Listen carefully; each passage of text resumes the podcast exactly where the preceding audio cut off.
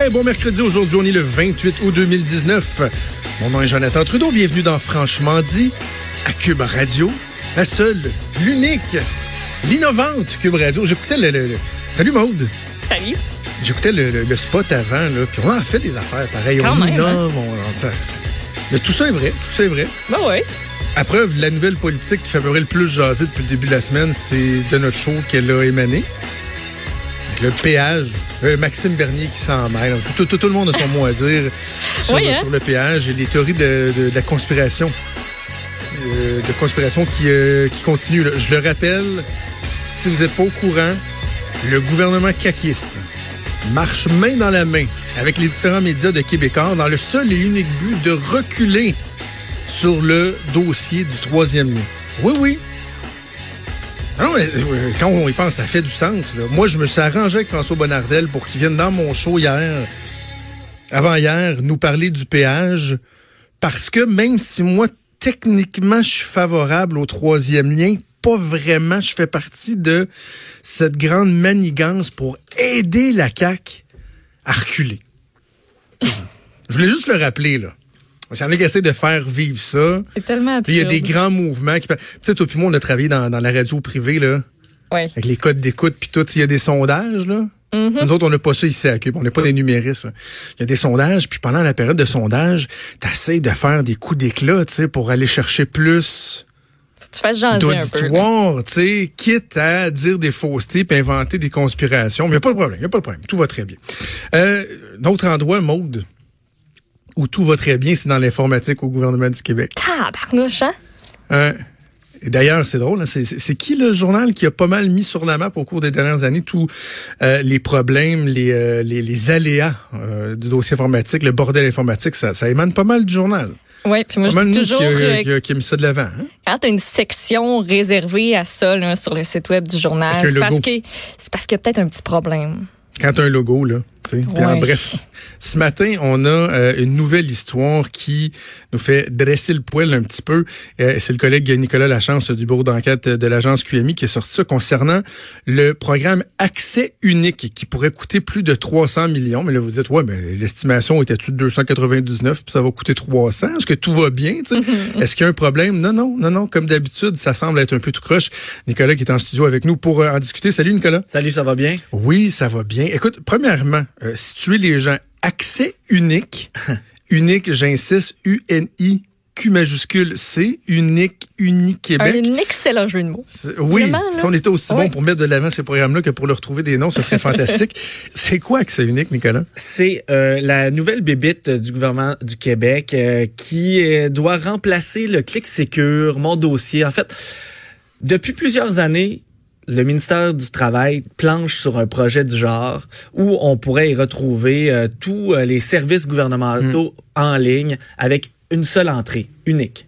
Hein, on voit le, le concept ici. Très moderne. En même pas du temps- tout en retard. Exact. En parallèle, la RAMQ travaillait sur un projet similaire. Donc, euh, ils ont décidé de, de fusionner tout ça. Et euh, c'était sous, l'ère des libéraux là, que ça a commencé, ce projet-là qui s'appelle Accès unique. Et à l'époque, et je reviens pas si loin que ça, en 2017, a été présenté un projet, un premier plan euh, au Conseil des ministres et les coûts étaient évalués à 86 millions de dollars. Ce coût-là était jamais sorti. Lorsque la CAQ est rentrée au pouvoir, on leur a expliqué le projet et c'est devenu euh, le projet euh, phare de, euh, du ministre Kerr. le ministre délégué à la transformation numérique. Il vantait ça. Il a fait des, des, petits, euh, des petites présentations comme les, les dirigeants d'Apple, puis tout, ce- tout, tout ce beau monde-là font. Là. Il s'est présenté dans tous les congrès techno pour expliquer Ok. qu'accès unique allait révolutionner le gouvernement du Québec. Il y aura plus, là, on n'aura plus besoin de dire notre, notre euh, euh, numéro 186 de notre relevé de, de, euh, de, de, de notre relevé annuel là, Ok. de Revenu Québec, de notre déclaration d'impôt. Maintenant, à l'avenir, on va seulement avoir à dire à faire une seule entrée sur accès unique, puis pouvoir accéder à toutes nos demandes de gouvernement. OK, fait qu'un guichet unique, Exactement. ce qui doit assurément exister ailleurs. Exactement. Ce qui, est, ce qui est normal, ce qui me semble devrait pas être l'affaire la plus compliquée au monde non plus à faire.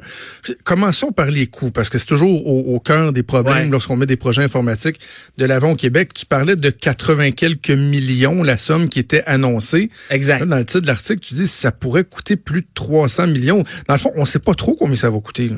Ben, on a obtenu euh, des documents officiels, des documents qui sont tombés sur, sur le bureau euh, du ministre, clairement, euh, avec l'élaboration le complet du projet. Et on parle maintenant là, de 116 millions, mais avec une marge d'erreur vers la hausse, vers le haut de 25% Moi, j'ai rarement vu ça, là, euh, présenté euh, euh, dans un cabinet un projet avec une marge d'erreur de 25% J'avais j'avais jamais vu ça.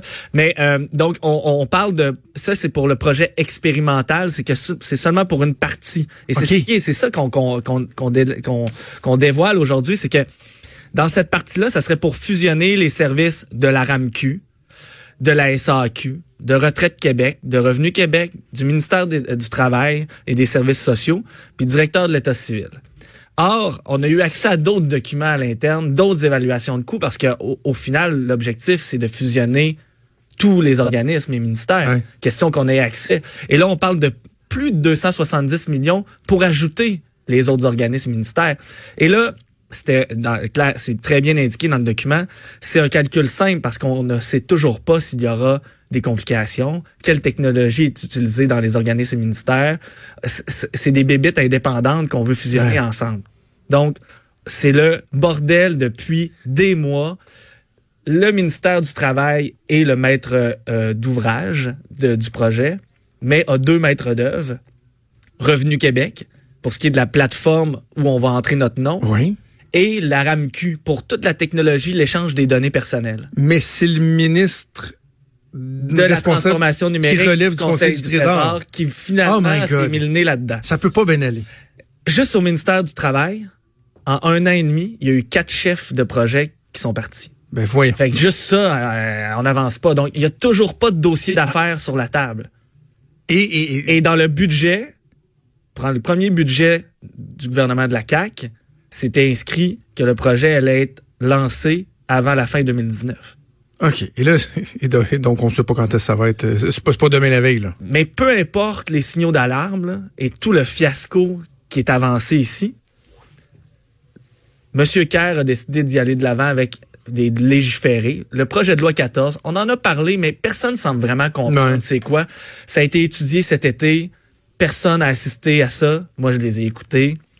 Chanceux, va. Donc, on parle depuis des mois, là, le ministère du Travail puis la RAMQ essaie de trouver une solution pour pouvoir faire avaler ça aux gens, qu'on va s'échanger les informations personnelles de toi et moi, là, incluant nos informations en santé, d'un ministère et organisme à l'autre. Ce qui contrevient à la loi d'accès à l'information et des renseignements personnels, parce que chaque ministère et organisme ont ses propres lois. Et là, ils se sont mis à analyser comment on ferait pour changer la loi de la RAMQ ou la loi de, ouais, la loi de l'assurance maladie. Ils se sont dit, hey, il n'y a pas un ministre qui veut se tremper là-dedans. Hmm. Les médecins, tout le monde va se braquer. Et là, au ministère de la Justice, il y a quelqu'un qui éclaire, tu hop, l'éclair de génie. On va inventer un projet de loi à large portée qui va nous permettre de suspendre les lois par décret. Et il y a personne qui a fait, ben voyons, ça n'a pas de bon sens. Et ça a passé comme dans du beurre. Ah oui. Mais là, euh, suspendre les lois par décret, est-ce que est-ce qu'on est bien protégé? Est-ce qu'on est protégé? On en parle, là, c'est, c'est, c'est le sujet de l'heure C'est cet ça. été. Parce que ça soulève des craintes sur la protection de la risque. Exact. euh, plus des- des gens des- touchent à des données, plus tu ajoutes des tiers qui peuvent avoir accès à des données, plus tu ouvres la porte à la fraude à la donnée. On l'a vu chez Desjardins, on l'a vu chez Revenu Québec cette année, puis on l'a vu chez Capital One. Et là, le gouvernement du Québec, c'est l'institution qui possède le plus de données personnelles des Québécois, ouvre la porte à ces tiers-là. Quelle, quelle entreprise va gérer, par exemple, les données ou la technologie derrière accès unique? Est-ce qu'ils vont avoir accès aux données? Entre ministères et organismes, lorsqu'on sur, sur la toile, on va avoir besoin d'échanger des données des Québécois, qui va avoir accès à ça? On ouvre la porte à élargir tout ça. Est-ce qu'on a des protections? Et ben donc tu poses des, questions, mais est-ce qu'ils ont des réponses à ça? Parce qu'en même temps, je t'écoute Nicolas, puis je me dis ouais, c'est des questions, des inquiétudes qui sont tout à fait louables. En même temps, je me dis bon, on est en 2019, la technologie c'est de plus en plus euh, présent dans nos vies. Il doit y avoir des états, il doit y avoir des modèles, il doit exister des références, des endroits où ça se fait de façon sécurisée, où on n'a pas de crainte tangible à avoir.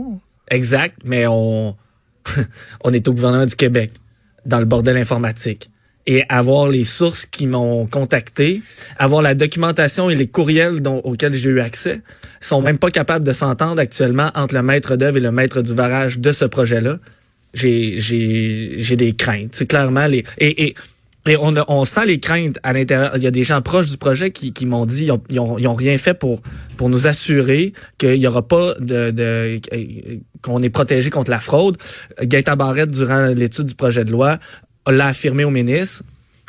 Le ministre soutient que dans les prochains mois, il y aura un projet plus euh, plus grand euh, de cybersécurité qui s'en viendra, une vraie politique de cybersécurité qui sera instaurée au gouvernement du Québec.